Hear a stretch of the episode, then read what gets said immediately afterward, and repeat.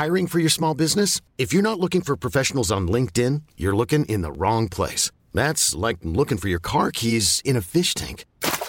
LinkedIn helps you hire professionals you can't find anywhere else, even those who aren't actively searching for a new job but might be open to the perfect role. In a given month, over 70% of LinkedIn users don't even visit other leading job sites. So start looking in the right place. With LinkedIn, you can hire professionals like a professional. Post your free job on linkedin.com slash achieve today.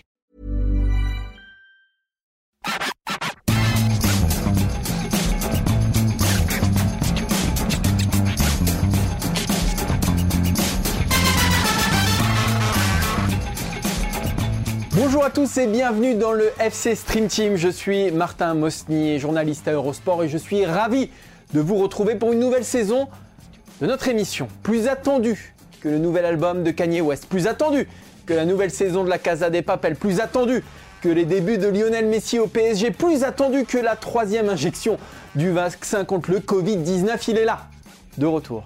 Bronzé comme Jaja, affûté comme une lame, frais comme un gardon. Et pour mieux coller à l'actu, pour mieux comprendre les mécanismes de ceux dont on parle à longueur de journée. Il a poussé l'investigation jusqu'à se payer des vacances de joueurs de foot cet été. Direction Dubaï, excursion dans le désert, photo avec l'aigle sur l'épaule, restaurant, restaurant avec l'entrecôte plaqué or, du bling bling, en veux-tu, en voilà, mais c'est un tout nouveau Maxime Dupuis que vous allez découvrir dès ce vendredi. Vous aimiez la version râleur, un brin vintage coincé dans les années 90, vous allez l'adorer avec Ray-Ban sur le nez, bronzage façon Kita et désormais plus influent que le plus influent de tes influenceurs. Dubaï l'a métamorphosé. Comment ça va, Maxime Dupuis? Ça va. Alors, il y, a plein de choses à dire, à revenir. Déjà, je suis ravi de revenir. C'est une sixième saison. Ouais. Alors, euh, un joueur de foot qui reste dans un club pendant six ans, c'est rare. On en a vu qui voulait partir à pas quatre. Mais bon, on est bien, donc on reste, il n'y a pas de problème. Euh, pour ce qui est du voyage, tout est presque vrai jusqu'au désert. voilà. Et je dois ajouter que j'ai eu un peu peur quand tu as parlé de Kita. Ça aussi, tu l'as fait, mais c'était un peu plus tôt dans ta vie.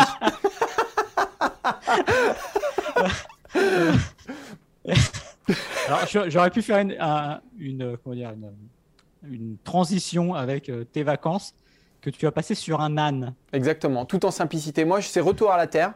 Maxime, c'est bling bling, façon champagne et compagnie. Moi, c'était retour à la terre. Les Alpes, petit âne, on réfléchit, tu vois. On se, on se pose tranquillement. Voilà. Et modestement, tu vois, parce que c'est tout moi.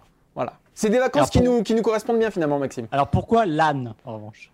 Bah, Pourquoi l'âne? Parce que je te dis, c'est le retour à la terre, c'est la simplicité, euh, Maxime, tout simplement. je vois, je vois, tu veux essayer de m'amener, mais j'irai pas.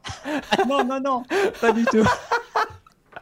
En tout cas, cette sixième saison part sur des bases. Euh, je vous explique pas. Si on est autant en forme toute l'année, on va bien se marrer. Merci à tous bah, de nous regarder, de nous écouter, de nous suivre.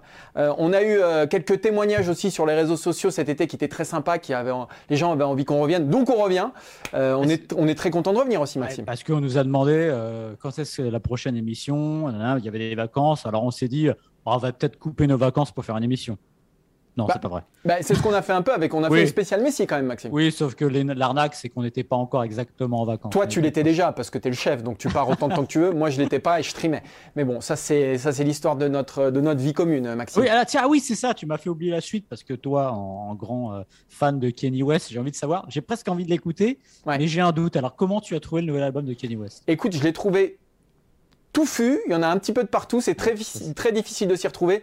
Mais Kanye West, ça reste, euh, ça reste au-dessus de tout le monde. Donc, euh, donc ça reste quand même très, très, très, très bien. Si tu étais critique musique et tu dis qu'un album est touffu, que c'est difficile de s'y retrouver, c'est que c'est pas toujours bon signe. Non, non si, parce qu'en revanche, il y a des pépites extraordinaires. Mais des fois, tu t'y perds un peu. Le problème, c'est l'architecture de l'album. Mais si tu les prends les chansons les unes, euh, les, pas par rapport aux autres, mais les unes, si tu les sors, il y a des morceaux d'anthologie. Après, 27 chansons, c'est souvent, il y a quand même du, du gras. Et... Ah, il y a Adrien qui me dit on enchaîne. Voilà, parce que toi, ça, lui, mais lui, parce que c'est pas Benabar, c'est tout. Parce que si on parlait de Benabar, il disait, ah, on ferait une heure et demie sur Benabar. Excuse-nous, on fait ce qu'on veut ici. Voilà, on fait ce qu'on veut. Bon, donc, on va pas parler de Kanye West, on va pas parler musique, on va parler évidemment football. Donc, ne fuyez pas si Kanye West vous hérisse les poils, euh, ou si Maxime vous hérisse les poils, parce qu'il, bah, lui, par, par contre, il, tu seras là. Plus, tu parleras plus. Voilà, exactement. Mais on va parler d'une symphonie qui est pas très bien engagée. voilà, mais, et c'est toujours euh, Jean-Claude Transition. C'est toujours Jean-Claude Transition ça, n'a pas changé. On va évidemment parler de l'équipe de France parce que c'est ce qui nous a animés avant les vacances, c'est ce qui nous anime en cette rentrée. On ne parlera pas que de l'équipe de France cette année évidemment. Mais là, on était obligé de euh, revenir sur le match face à la Bosnie et de se projeter sur la suite. Trois sujets aujourd'hui pour démarrer cette émission et pour démarrer cette année, cette saison. On va démarrer avec l'équipe de France et l'attaque à 3. Qui faut-il sacrifier parmi Benzema, Griezmann et Mbappé? Maxime, ce sera notre premier sujet. Ensuite, on parlera de Didier Deschamps. On parlera d'Ier Deschamps parce qu'il ne vous a pas échappé qu'il s'est passé quelque chose de malheureux pour lui cet été, c'est-à-dire euh, l'euro. Et on a quand même cette petite impression qu'il y a une forme d'usure du pouvoir. On s'est posé la question, évidemment, juste après l'élimination face à la Suisse, de se dire est-ce que Deschamps a un avenir avec cette équipe? On va essayer de comprendre comment, petit à petit, en ce moment, il perd la main parce qu'évidemment, ça ne marche pas sur le terrain et qu'il y a sûrement une raison qui est liée à, j'allais dire, toute cette année 2021 euh, où les choses sont allées de mal en pis et on l'a vu ça, mercredi dernier contre la Bosnie, c'était pas terrible. Heureusement que c'est un sommaire, hein, Maxime. Hein. Et on terminera avec le troisième sujet. La Coupe du Monde tous les deux ans, est-ce que c'est une bonne idée? Si vous connaissez Maxime, vous avez, vous avez sa réponse, hein, parce que c'est un peu son cheval de bataille. Mais après, je pense que tout le monde a à peu près la même que moi, au fond. Eh bien, c'est la question qu'on se posera, parce que bah, je suis pas certain. Je suis pas certain. Moi, oui, mais je suis pas certain que tout le monde, tout le monde ait, cet avis. On y va, Maxime, du coup? On est parti eh ben, C'est parti. On, va démarrer. On replonge. Euh, France-Bosnie, euh, mercredi dernier, un partout. Griezmann, Mbappé, Benzema, encore une fois, ça ne fonctionne pas. C'est pas que ça fonctionne pas parce que les trois hommes j'allais dire, ne s'aiment pas. Non, c'est que ça ne marche pas sur le terrain. Il n'y a pas de lien dans cette équipe pour l'instant, dans cette attaque. Martin, la question est la suivante. Est-ce que ça peut continuer comme ça longtemps et est-ce qu'il faut sacrifier quelqu'un ou quelque chose dans cette équipe? J'ai envie de rappeler quand même qu'ils ont 2, 4, j'ai bien préparé, hein, 7 matchs euh, en commun seulement. 7 matchs seulement, euh, voilà, c'est difficile d'avoir des conclusions définitives concernant ces trois-là. Le problème, c'est que sur ces sept matchs, il y a eu très très très peu de séquences. Je pense un tout petit peu de France-Suisse, un tout petit peu en match de préparation, mais c'était pas net du tout. Et surtout le dernier match, euh, il n'y a rien eu du tout euh, face, à, la Bosnie. Donc c'est un problème, c'est un vrai problème. Euh, je me souviens de la conférence de presse de, de, Karim Benzema au tout début quand il est arrivé à Clairefontaine où il disait grosso modo que bah, les grands joueurs, le talent, il n'y a pas de souci quand c'est des grands joueurs ensemble, ils savent jouer ensemble. Euh, force est de constater que non, ça ne fonctionne pas. Euh, donc il faut faire quelque chose, c'est une certitude. Est-ce que c'est une histoire de système? Je suis pas sûr pour moi que ce soit une histoire de système. Je pense que c'est une histoire déjà de complémentarité. Hein. Est-ce que Benzema et Griezmann sont complémentaires? Pour moi, ma première question, elle est là-dedans. Est-ce que ces deux-là n'ont pas la même zone d'influence? Est-ce que ces deux-là n'aiment pas jouer de la même façon, c'est-à-dire revenir dans le jeu, remiser, etc. Et est-ce qu'ils ne se marchent pas un tout petit peu sur les pieds? Est-ce que c'est facile pour les deux de trouver leur place quand ils jouent ensemble? Ça, c'est ma première interrogation. Et ça, c'est pas forcément une histoire de système. C'est une histoire de complémentarité entre deux joueurs. La deuxième chose, c'est on est quand même sur euh, un Griezmann qui est pas au sommet de sa forme, euh, qui est en proie au doute. Au doute, oui, en club avec le FC Barcelone. Je pense aussi en, doute en sélection. Et je pense que euh, là, c'est pas aussi une histoire de système. je pense qu'il vit mal ce qui s'est passé avec le retour de Benzema. Pas forcément parce qu'il s'entend mal avec Karim Benzema, mais parce qu'il y a eu euh, de la part d'Antoine Griezmann, euh, un recul dans la hiérarchie. Bon, pour être clair, c'était l'équipe d'Antoine Griezmann. Ça ne l'est plus depuis le retour de Karim Benzema. Et ça, au-delà du système, je pense qu'il se sent moins bien. Et donc, un Griezmann qui, je l'ai suffisamment répété ici, marche à l'affectif, euh, qui marche au, signe de reconnaissance qu'on lui donne, et ben là, il voit son pouvoir diminuer. Et je pense qu'il a du mal à rayonner. Quand Griezmann n'est pas à 100% épanoui en dehors du terrain, il a du mal à rayonner. Et c'est ce qu'on voit. Alors oui, bien sûr, le foutre à droite, c'est encore lui mettre des bâtons dans les roues. Mais je pense que le point principal euh, du problème pour Griezmann, c'est ça. Personne, c'est marrant ce que tu as dit sur la, la déclat de Benzema qui dit euh, les grands joueurs, on n'a pas besoin de faire 100 matchs ensemble. C'est marrant parce que personne ne se cache vraiment derrière le temps. Euh, Didier Deschamps, dans son interview qui a fait beaucoup parler dans l'équipe euh, au mois d'août, explique qu'en gros, même si Benzema était revenu un peu plus tôt, il n'est pas certain que ça aurait changé grand-chose et qu'il fallait le rappeler en mars. Donc personne ne prend l'excuse du temps. Si personne ne prend l'excuse du temps, c'est qu'il y a quelque chose qui ne va pas, tout simplement, entre les trois. Euh, tu parlais des, bonnes euh, intentions des trois et des moments où on les a vus brillants ensemble. Il n'y en a pas eu, hormis j'ai une action contre la Hongrie à la 30e minute pendant l'Euro. Et France-Suisse un petit peu. France-Suisse un petit peu quand même. Oui, mais c'est. En fait, la, seule occasion que j'y ai vue oui. qui me fait dire il faut les trois ensemble, c'était celle-là, souvenez-vous. L'ouverture de Griezmann, la remise en aile de pigeon de Mbappé, et puis là, euh, bah, Benzema qui se rip. Peut-être que l'histoire est différente. Si euh, Benzema ouvre le score à ce moment-là, ça fait un 0 pour l'équipe de France et on est parti pour un été radieux. Bon, on ne saura jamais. Euh, voilà. Donc il se pose, tu as raison, euh, il y a un problème avec les joueurs et leur forme aussi, il faut le dire, tout simplement. Griezmann n'est pas au niveau et on a beau faire tous les systèmes qu'on veut. Bah, si les joueurs ne sont pas en forme, si les joueurs ne sont pas bons, ça ne sert à rien, voilà, tout simplement. Maintenant, on peut quand même se poser la question des systèmes, et notamment du dernier qu'on a vu, c'est-à-dire le France-Bosnie, le 4-3-3 avec Griezmann, Benzema et Mbappé dans ce trio j'allais dire que c'est la configuration euh, classique. Euh, c'est celle que l'on a vue notamment contre euh, l'Allemagne dans ce premier match qui était, on va dire, assez formidable de maîtrise. Et finalement, mais pas devant, mais pas devant. Devant, c'était moyen. C'était une configuration à part, c'est-à-dire c'est une configuration attentiste sur laquelle il fallait bah, tout simplement dire les Allemands vont venir, on va les contrer, et ça a très bien marché parce que Griezmann a fait ce qu'il sait très bien faire sur le côté. De toute façon, ce 4-3-3, c'est un peu la, va dire la, façon de défendre l'équipe de France. Regardez les, les phases de repositionnement, c'est ainsi que se mettent les joueurs. Maintenant, le problème, c'est qu'on ne voit rien. Il y a zéro lien entre les trois. Et encore une fois, je ne suis pas certain que ce soit une question d'ego, vraiment. Alors, il y a des égos dans cette équipe. Euh, Mbappé a un ego. Euh, Benzema a le sien. Euh, Griezmann peut-être un peu moins, mais quand même, ça joue mais c'est tout simplement que ça ne fonctionne pas. Les trois ne se trouvent pas, il n'y a pas d'affinité dans le jeu.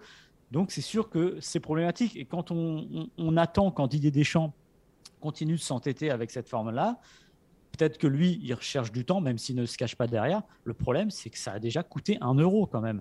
Euh, c'est pas euh, sept matchs de qualif ou trois matchs amicaux et quatre matchs de qualif. Non, il y a un euro qui nous a filé sous le nez. généralement, quand quelque chose ne marche pas lors d'une grande compétition, mieux vaut changer. Et à l'inverse, quand quelque chose marche, comme le fameux 4-2-3-1 de la Coupe du Monde, on a tendance à le remettre euh, euh, derrière, derrière la compétition. Euh, pour revenir sur les systèmes, moi je pense que celui qui convient le mieux aux trois, c'est le 4-4-2 Losange avec Griezmann en, soutien de Benzema et, Mbappé. C'est ce qu'on avait vu pendant les matchs de préparation. C'était pas sensationnel, mais c'est quand même ce qu'on a vu de mieux avec ces trois-là. Et c'est ce qui avait voilà, euh, face, à la, face au Portugal, ils ont joué comme ça. Ça a été un désastre. Mais pourquoi? Parce que le côté droit était sinistré avec Tolisso et, Koundé. Donc, euh, il y avait beaucoup moins de solutions. Moi, je pense que ce système-là, c'est peut-être ce qu'il y a de mieux pour les trois. Est-ce que c'est ce qu'il y a de mieux pour l'équipe de France? Je ne pense pas.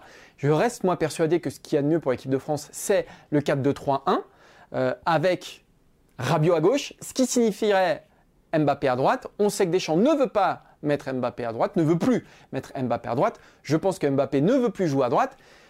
moi, c'est ce qui me pose vraiment un gros problème là. C'est qu'on n'a pas le pendant de Rabiot à droite. C'est qu'à droite, c'est Coman. Et donc, ça déséquilibre trop. Mais ce 4-2-3-1 reste pour moi, euh, la dernière fois qu'on. Dernier grand match des Bleus, hormis le 4-3-3 contre l'Allemagne, bah, c'est le 4-2-3-1 du, du, Portugal, certes avec des joueurs différents, mais avec Rabiot, Adrien Rabiot à gauche. Moi, c'est ce système que, que, je trouve le plus efficace avec cette équipe de France. Le problème, c'est qu'il faut mettre Mbappé à droite. Le problème, c'est que Deschamps ne veut pas, il veut le mettre dans, la meilleure situation possible, il veut laisser de la liberté à des attaquants. Et pour moi, le fond du problème, c'est ça. le, 4-4 de Losange, l'intérêt aussi, c'est qu'on a Griezmann dans l'axe. Tu as Benzema, Mbappé euh, devant, qui s'entendent de toute façon sur les trois, on va dire. C'est eux deux qui s'entendent. Oui, c'est l'occupation des couloirs le problème après. Voilà, et le problème, c'est qu'en revanche, sur les couloirs, c'est sinistré. C'est-à-dire que tu vas te retrouver face à des équipes qui vont jouer à 4, 5 derrière, 6, des rideaux à 7 mecs.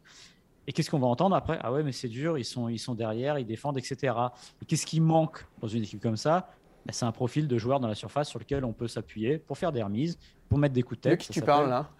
Ça s'appelle Olivier, Giroud. Mais après, Olivier Giroud, on, en reparlera ici, euh, et je, suis persuadé qu'on le retrouvera un moment quelque part en équipe de France. Il n'est pas éternel non plus. Donc on peut aussi se poser la question de comment on peut faire sans un joueur, sans Olivier Giroud. Et là, je pense en effet que le 4-2-3-1 du Portugal du 14 novembre 2020 avec la victoire 1-0 est ce qui se prête le mieux euh, au bleu. C'est-à-dire qu'il a remplacé Deschamps, euh, euh, pardon, Matuidi par Rabiot ça a fonctionné. On a découvert un Rabiot qui était capable de faire le job. Et aussi, ce qu'il faut rappeler dans cette équipe-là, c'est que c'est un 4-2-3-1, mais qui est quand même un peu changé parce qu'il n'y a pas Olivier Giroud. Oui, tout à fait. On a Anthony Martial. Et Anthony Martial, euh, ça se rapproche plus du style Benzema que du style Giroud. Donc ça prouve aussi qu'on peut faire quelque chose avec des joueurs un peu différents dans un système comme ça. L'autre qui n'était pas là, c'était Mbappé, ce qui a permis de faire jouer Coman à droite. Maintenant, la question, comme tu l'as dit, c'est euh, qui ne veut pas jouer à droite Est-ce que c'est Deschamps qui ne veut pas que Mbappé joue à droite ou est-ce que c'est Mbappé qui n'a pas envie? C'est vrai qu'en club, Mbappé à gauche, c'est plutôt bien et c'est le moins qu'on puisse dire, mais il se trouve que la sélection, c'est différent. L'histoire de la sélection est regorge de joueurs qui n'ont pas joué à leur poste pour le bien de l'équipe de France. Matuidi, Thuram, alors évidemment, là, on ne parle pas de joueurs offensifs, mais n'empêche que ce sont des joueurs qui sont, entre guillemets, à un moment sacrifiés. Et quand on commence à faire jouer les joueurs là où ils ont seulement envie. Ça s'appelle Ribéry ou Domenech ou pousse Malouda à droite parce que Ribéry n'a pas envie de jouer à droite. Et euh, souvenez-vous de Mexès Galas en Autriche, c'était un peu plus vieux, c'était un naufrage aussi parce que euh, Galas avait envie de jouer à son poste et pousser Mexès à celui qui n'était pas le sien. Donc conclusion, à un moment, ça va peut-être faire le lien avec le deuxième sujet, mais c'est à Didier Deschamps de dire on joue comme ça et pas autrement. Mais, mais ce qui est terrible, et je terminerai là-dessus, c'est que pour l'équipe de l'équipe de France, il faut en sacrifier un aujourd'hui on sait que ça tomberait sur Antoine Griezmann parce qu'il y a l'excuse aussi de la forme en club, etc. Mais il faudra se souvenir toujours que euh, sous Didier Deschamps, euh, quand l'équipe de France a été très très bonne, là où elle était les meilleure, c'est quand Griezmann était bon et ça a été le meilleur, le joueur prépondérant de l'équipe de France sous Didier Deschamps, des champions du monde, etc. Et même après. Donc ça, ça il faudra s'en souvenir. Après, peut-être que ce qu'il faut, c'est que Didier Deschamps fasse une révolution et qu'il dise, ok, mmh. euh, bon bah Griezmann ça va pas en club. Euh, on intronise euh, Kylian Mbappé, c'est son équipe. Maintenant, on fait tout pour mettre Kylian Mbappé dans les meilleures dispositions. On le fait plus jouer à droite, on le met euh, attaquant gauche ou sur l'aile gauche, mais qui mettent les choses au clair. Je pense que pour moi, ce qui, au-delà du, système, au-delà de tout ce qu'on dit, ce qui compte vraiment, c'est qu'il y ait une discussion franche et que Deschamps en donne les conclusions, nous en donne les conclusions. C'est que ces trois-là se parlent, ces trois-là en discutent ensemble avec Didier Deschamps et, qu'on ait quelque chose de, qui en sorte. Parce que le pire, c'est qu'on reste sur le statu quo, qu'on reste sur ce qui s'est fait à l'euro et sur ce qu'on a vu mercredi. On, en parlera pendant le deuxième sujet parce que ce sujet, c'est Deschamps, mais cette fameuse liberté qui a été laissée à tout le monde, euh, cette, euh, ce manque de clarté sur les. Euh, je le répète, alors on, m'attrape à chaque fois avec cette histoire de coup de piraterie. Je fais une fixette là-dessus, mais ça dit quelque chose. Mais oui, mais quand on n'est pas capable de dire à son équipe c'est ainsi que ça se passe, ça peut pas aller, simplement. Et on peut aussi euh, redistribuer les cartes, comme tu dis, faire une révolution, en demandant bah, des petits sacrifices ou des concessions de chacun, en leur offrant autre chose, voilà, tout simplement. Et euh, je pense qu'il y a suffisamment à faire avec une, équipe, comme ça et des joueurs qui sont pour le coup intelligents, c'est ça. Devant, on n'a pas trois gars qui sont euh, bornés, qui ne comprennent pas ce qu'on leur dit. Non, ils savent très bien que ça ira dans leur sens aussi. Donc l'effort, mais c'est difficile de leur demander à eux de le faire. Il faut que ça vienne aussi d'y des champions. Deuxième sujet, tout choisi, euh, Maxime. Euh, vraiment, tu as bossé tes transitions cet été. Hein. Tu n'as pas seulement brossé ton bronzage, tu as, bossé tes transitions. Euh, évidemment, on va se poser la question. On voit depuis quelques mois un délitement de l'autorité de Didier Deschamps. on voit qu'il a un petit peu perdu la main, que ce soit sur et en dehors du terrain. Alors, on va reprendre, Maxime, la chronologie. Ça va être pour le coup un sujet assez didactique.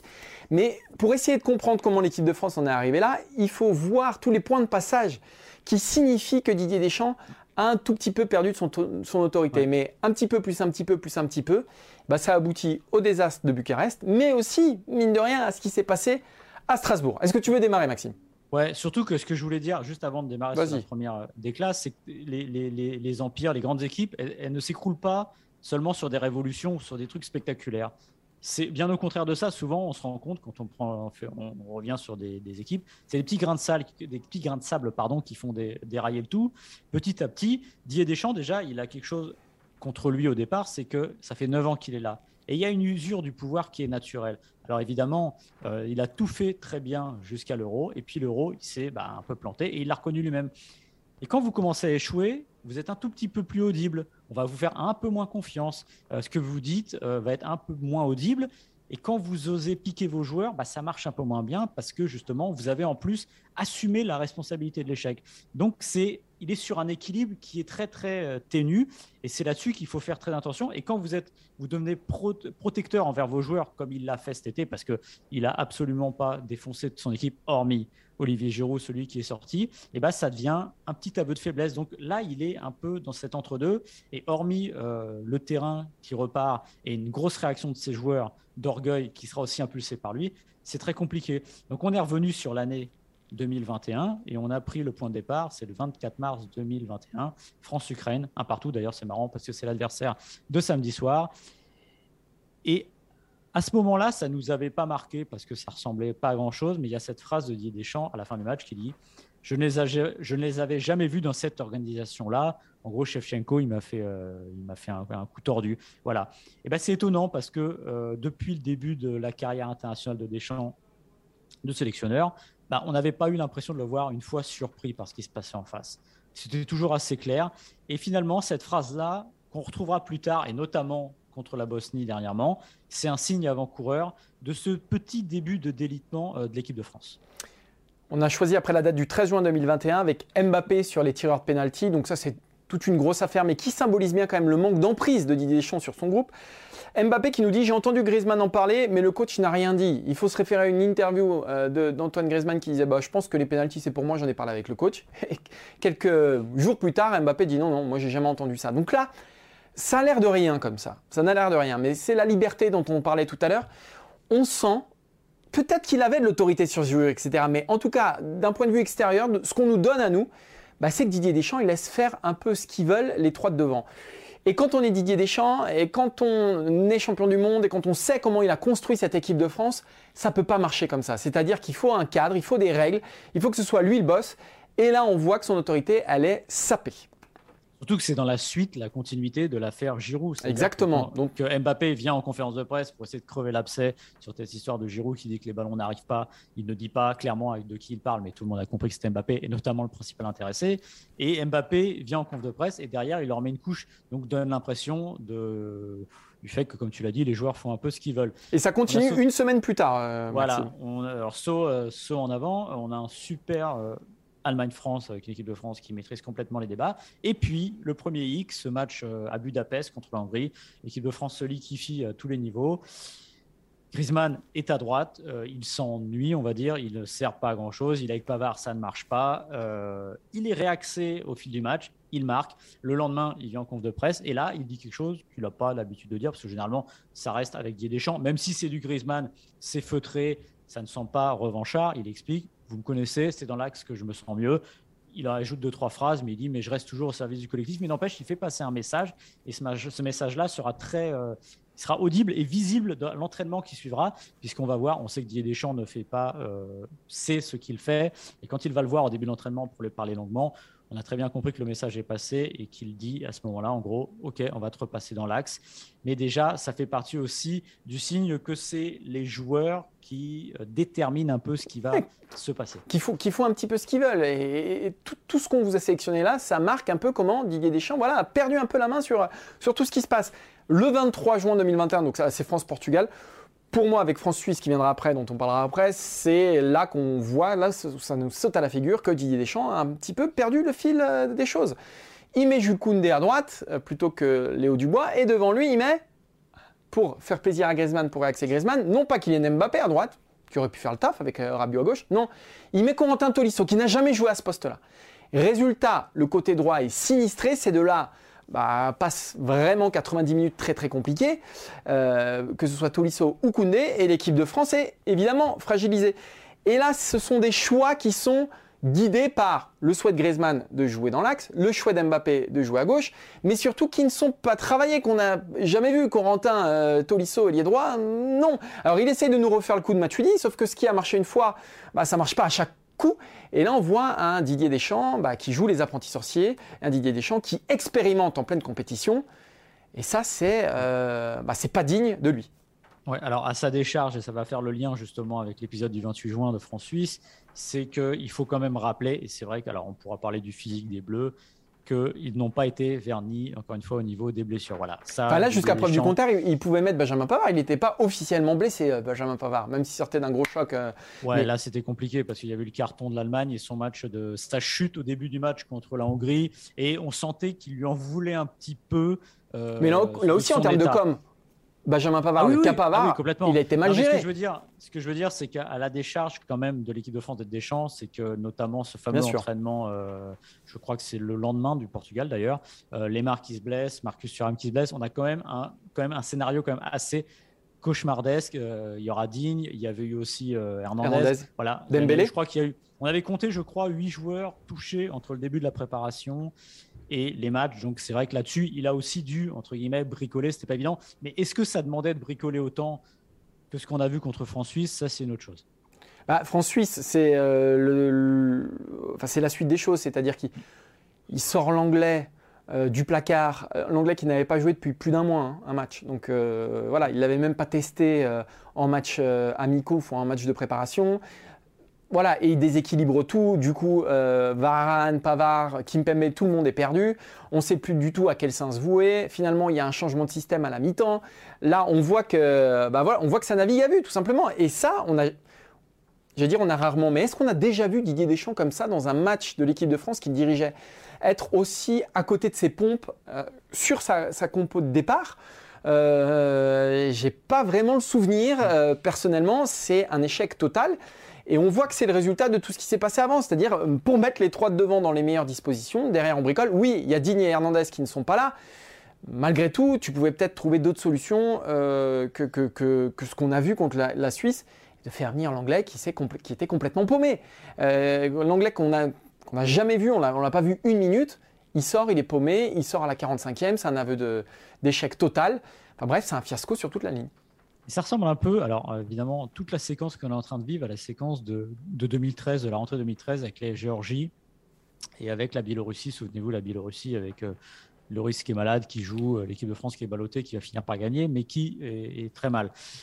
À la différence près, c'est qu'à cette époque-là, et notamment après quand il y aura l'Ukraine, le barrage, c'est que les statuts ne sont pas aussi affirmés qu'aujourd'hui et qu'il est, entre guillemets, plus simple d'essayer. Souvenez-vous Abidal, souvenez-vous Nasri. Exactement ça marche pas, tu sais pas dans le ton, et eh ben écoute, on te sort. Voilà. Et c'est évidemment plus difficile aujourd'hui, ne serait-ce que parce que euh, par le vécu de cette équipe, de changer les choses. On sait que ce qui est difficile, arriver au sommet, c'est très compliqué, mais durer, c'est encore plus dur. Donc voilà ce qui manque aujourd'hui. Et comme tu l'as dit, on a vu une équipe qui a douté et il y a eu des changements pendant le match. Où on a eu l'impression que ça tâtonnait à vue. Et finalement, Didier Deschamps l'a plus ou moins reconnu entre les lignes dans l'interview, dans l'équipe qu'il a donnée, dont on va parler tout de suite. Et c'est ça qui est plus gênant, c'est qu'en fait, il tâtonne, mais il prend tout sur lui sans un peu, entre guillemets, taper sur les joueurs. Parce que c'est aussi à lui de faire ça à un moment, de dire, les gars, parce qu'on peut revenir sur l'euro, hormis Pogba, il n'y a pas un joueur qui est au top. Et ça, c'est un problème. Ça aurait dû lui mettre la puce à l'oreille et le pousser justement à taper un peu sur tout le monde. Enfin, taper sur tout le monde, ou au moins remettre les choses au clair. Ce qu'il n'a pas fait dans cette interview de rentrée qui était très attendue, c'était le 20 août euh, dans l'équipe où il y a cette fameuse phrase qui revient comme un leitmotiv que Loris répétera. J'aurais pu faire les choses différemment, oui, mais on était à 3-1 à la 80e. 3-1 à la 80e, c'est évidemment contre la Suisse où l'équipe de France avait deux buts d'avance à 10 minutes de la fin. C'est se cacher derrière son petit doigt, tout simplement. Et, quand on prend l'interview euh, d'après-match, après, euh, France-Bosnie mercredi, premier, donc là le 1er septembre, c'est la même chose. Qu'est-ce qu'il nous dit Didier Deschamps, il dit on doit se satisfaire de ce match nul vu le scénario. Ça, c'est inaudible. Quand on est champion du monde, quand on sort d'un euro cataclysmique, cataclysmique, euh, qu'on a encore des ambitions, qu'on est l'équipe de France, dire qu'on se satisfait de ce scénario face à la Bosnie. Alors oui, ils ont été à 10 pendant toute la seconde période. Mais si vous voulez, les excuses qu'on a, qu'on a repris du mois de mars avec Shevchenko qui le surprend, etc., on pouvait le comprendre. Bon, la France était championne du monde, grosses ambitions, etc. Aujourd'hui, il y a un euro qui est passé il y a des limites qui ont sauté aux yeux, exactement les mêmes limites mercredi, et Didier Deschamps dit, quoi? On peut s'en satisfaire euh, vu le scénario parce que Koundé a été expulsé. C'est impossible, impossible aujourd'hui pour Didier Deschamps de se cacher derrière son petit doigt. C'est pour ça qu'on l'attend plus offensif. Ouais, et qu'il soit plus piquant. On l'a, enfin, Didier Deschamps, on connaît le personnage que c'est, le joueur que ça a été, l'entraîneur que c'est, le sélectionneur que c'est devenu. On l'a vu plusieurs fois en équipe de France, un peu taper sur les joueurs ou dire ce qu'ils en pensaient. Souvenez-vous avec Griezmann au début, il avait bien chargé quand même. Euh, quand Giroud ne jouait pas, il savait charger. un Dembélé. il faut... Dembélé, à un moment, il faut aussi y aller. Et typiquement, là, il peut parler, on doit se satisfaire, on doit se satisfaire du, du match nul vu le scénario. Le scénario, c'est quoi? C'est Koundé qui est expulsé à la 52e minute. Bah, il a peut-être le droit de dire que Koundé n'a pas à faire ce tacle à cet endroit-là du terrain. Il a peut-être aussi à dire que la passe de Lemar sur l'ouverture du score de Dzeko, c'est pas possible. C'est une passe à 10 mètres. Il a aussi le droit de dire, de, entre guillemets, non, pas taper sur ses joueurs. C'est pas taper pour taper, mais ça fait partie du travail d'un sélectionneur. Et c'est vrai qu'on a été étonné, notamment euh, euh, après l'élimination, dans cette interview de rentrée, que finalement Giroud soit le seul qui en prenne plein la poire alors qu'il y avait quand même beaucoup à redire euh, sur le reste. Voilà. Et ça ne dit pas de jeter ses joueurs au feu, évidemment pas. Il n'empêche que c'est lui le patron, lui le bord, lui mettre à bord, et euh, jusqu'à preuve du contraire, les joueurs viendront en sélection. Donc, à un moment, c'est aussi de les mettre face à leur responsabilité, ce qu'il a toujours très bien fait. Donc, c'est ça qui est étonnant que cette année, il est un peu déraillé là-dessus, parce qu'on sait très bien qu'il sait le faire. C'est pas Raymond Domenech. On sait qu'il est capable et qu'il a une aura, qu'il a une autorité sur les joueurs et on lui demande, et de toute façon, c'est même pas qu'on lui demande de faire ça, c'est que ça ne passera que par ça, le retour de l'équipe de France au top. Exactement. Bon, bah, je crois qu'on a fait le tour sur, euh, sur les Bleus, qui, on le rappelle, joueront en Ukraine ce samedi. Euh, on rappelle qu'ils ont 4 points d'avance sur l'Ukraine, qui est deuxième, donc il vaudrait mieux ne pas perdre ce match-là euh, à Kiev. Et c'est peut-être le, le, point de bascule, ce, déplacement en Ukraine des, des qualifs pour la Coupe du Monde 2022. Coupe du Monde 2022, Coupe du Monde 2026 et puis Coupe du Monde 2028, 2030, 2032, 2034, 2036. Ça va coûter cher en frais à Eurosport parce que je peux vous dire que Maxime, à chaque Coupe du Monde, les notes de frais qu'il ramène, c'est catastrophique. Donc si c'est tous les deux ans, je pense que Eurosport va mettre la clé sous la porte. Alors Maxime, au-delà euh, de visiter la Terre entière tous les deux ans, qui je pense te, te réjouit, cette Coupe du Monde, tous les deux ans, que présente Arsène Wenger le projet de la FIFA euh, qu'incarne aujourd'hui Arsène Wenger, qu'il a présenté dans les colonnes de l'équipe, je sais ce que tu en penses. Mais peut-être qu'il y a des gens qui débarquent de Mars et qui ne savent pas ce que tu en penses. Alors dis-nous, Coupe du Monde 2020, euh, Coupe du Monde de deux ans, Maxime, qu'est-ce que tu en penses? Alors déjà, voyager, euh, traverser le monde entier tout le temps, c'est super. Mais déjà, il y a un premier truc auquel ne pense pas Wenger. Il faudrait qu'il se penche un peu sur les organisations des compétitions et de se rendre compte que même des compétitions tous les 4 ans, désormais, c'est assez compliqué de trouver des pays hôtes hormis quand c'est au Qatar, hormis quand c'est en Russie, parce qu'ils ont envie de se montrer. Voilà. La Coupe du Monde 2026, il faut rappeler que c'est une Coupe du Monde qui va être organisée aux États-Unis, mais les États-Unis, aussi États-Unis qu'ils soient, ont besoin du Mexique et du Canada. Donc, bon courage pour trouver des autres tous les deux ans. L'idée de Wenger, c'est quoi? C'est au fond, finalement, Wenger, aujourd'hui, il a un poste à la FIFA, déjà, il faut le dire. Il veut faire une Coupe du Monde tous les deux ans en disant que la décision n'est absolument pas motivée par l'argent. Oui, oui, bien sûr. Euh, il veut aussi remplir entre les deux par des euros. Donc, ce qui fait que ce que tu as dit, qu'il y aura une Coupe du Monde 2028, une Coupe du Monde 2030, 2032, il y aura aussi un euro 2029, 2031, etc. Donc, tous les étés, vous auriez une grande compétition internationale. Euh, Maxime, si je me fais l'avocat du diable, parce que je vais me faire, j'ai décidé de me faire l'avocat du diable. Je suis fan de foot, ou je suis joueur de foot je suis joueur de foot, je vais jouer deux fois plus. Non, mais laisse-moi terminer. Je vais jouer deux fois plus de Coupe du Monde, deux fois plus d'euros. Donc ça, dit quoi? Ça dit que j'ai la possibilité deux fois plus d'enrichir mon palmarès, de faire des grandes compétitions internationales. Je suis spectateur lambda, j'aime le foot. Moi, je vois par exemple des membres de ma famille qui ne regardent le foot qu'à travers le prisme des compétitions internationales, parce que tu as la France, parce que tu as un sentiment cocardier, et puis parce que c'est des grands, grands événements, des grandes stars, et que ça parle plus que les clubs, et même que la Ligue des Champions. Donc je me dis que finalement, pour le fan de foot, pour le joueur de foot, et non pas pour nous qui sommes vraiment dedans, mais qui sommes, euh, on va dire, euh, voilà, ultra informés, mais peut-être que pour ces personnes-là, eh ben c'est sympa chaque été de se retrouver, d'avoir l'équipe de France, euh, mmh. d'avoir une Coupe du Monde. Eh ben, pour, euh, pour gagner des titres ou pour, euh, pour partager des moments avec, avec l'équipe de France. Oui, mais qu'est-ce qui fait la valeur de la Coupe du Monde? C'est sa rareté aussi, tout simplement. C'est tout bête. Euh, vous regardez le hand, le basket. Quel est le titre le plus prestigieux de ces sports-là? Qu'on des championnats du monde quasiment tous les ans ou tous les deux ans? Alors pour le basket, c'est différent. D'ailleurs, la basket est passée à la Coupe du Monde à 4 ans. Eh ben, c'est les Jeux Olympiques. Pourquoi? Parce qu'il y a l'idée de rareté. pour les footballeurs, le problème aussi, là on va mettre les pieds dans le plat, c'est-à-dire que quand Wenger dit que ça ne jouera pas plus de matchs, bah si justement ça jouera plus de matchs, tu auras une Coupe du Monde, un euro. Et vu que tout le monde est qualifié désormais, ça euh, met tout le monde euh, à bosser l'été, à jouer l'été. Or, les footballeurs, à un moment, il va falloir pas oublier quelque chose, ce ne sont pas des machines. C'est-à-dire qu'à un moment, on va peut-être avoir des problèmes avec des produits illicites de joueurs qui ne pourront plus suivre le, rythme. Voilà. Pour ce qui est du supporter, euh, le problème, c'est que mettre une Coupe du Monde tous les deux ans, un euro tous les deux ans, donc euh, une grande compétition tous les étés, c'est plus du caviar que tu vas donner à manger aux, gens, c'est des Big Mac. C'est-à-dire que c'est du fast-food. C'est ça. C'est que tous les tous les Ça reste la même compétition au fond. C'est du gavage. Non, c'est pas la même compétition. Ah bah si, ça reste la même compétition. C'est les meilleures équipes du monde avec les meilleurs joueurs du, du monde qui s'affrontent. Donc quelle, valeur d'une Coupe du Monde euh, remportée tous les deux ans par rapport à des, à des, des cycles de quatre ans avec un euro milieu? Finalement, les, on a une grande compétition tous les deux ans. On a de la chance en Europe. L'euro, c'est quasiment bien quasiment un peu moins depuis que c'est 24, du niveau d'une Coupe du Monde. Donc on a quand même des grandes compétitions. Voilà. Et moi, ce qui m'embête, pour en revenir à la genèse de tout ça, c'est que Wenger, il dit, en fait, qu'est-ce qu'il fait Wenger? Il est marrant, il bosse à la FIFA, mais il est toujours le Wenger qu'il a été quand il était manager d'Arsenal. Il parle pour les grands clubs. C'est-à-dire que les clubs, ah, ça les fait chier, euh, excusez-moi, ça les fait suer de lâcher leurs joueurs tous les, tous les mois. Ah oui, oui, c'est grave, hein, c'est mal dramatique. C'est pas lisible. Non, ce qu'il veut, c'est que les club ait le pouvoir absolu et qu'ils lâchent leurs joueurs seulement une fois dans l'année pour faire toutes les qualifs un peu comme au basket. parce qu'on rappelle, on rappelle que le plan, c'est de lâcher les joueurs seulement en octobre et en mars pour faire euh, deux grosses périodes de qualification. Donc, de ne pas éparpiller. Euh, il n'y aura plus de rendez-vous internationaux euh, en septembre, en octobre. et voilà, il y aura en septembre, en novembre, pardon, ce sera qu'octobre et mars. Voilà, c'est ça.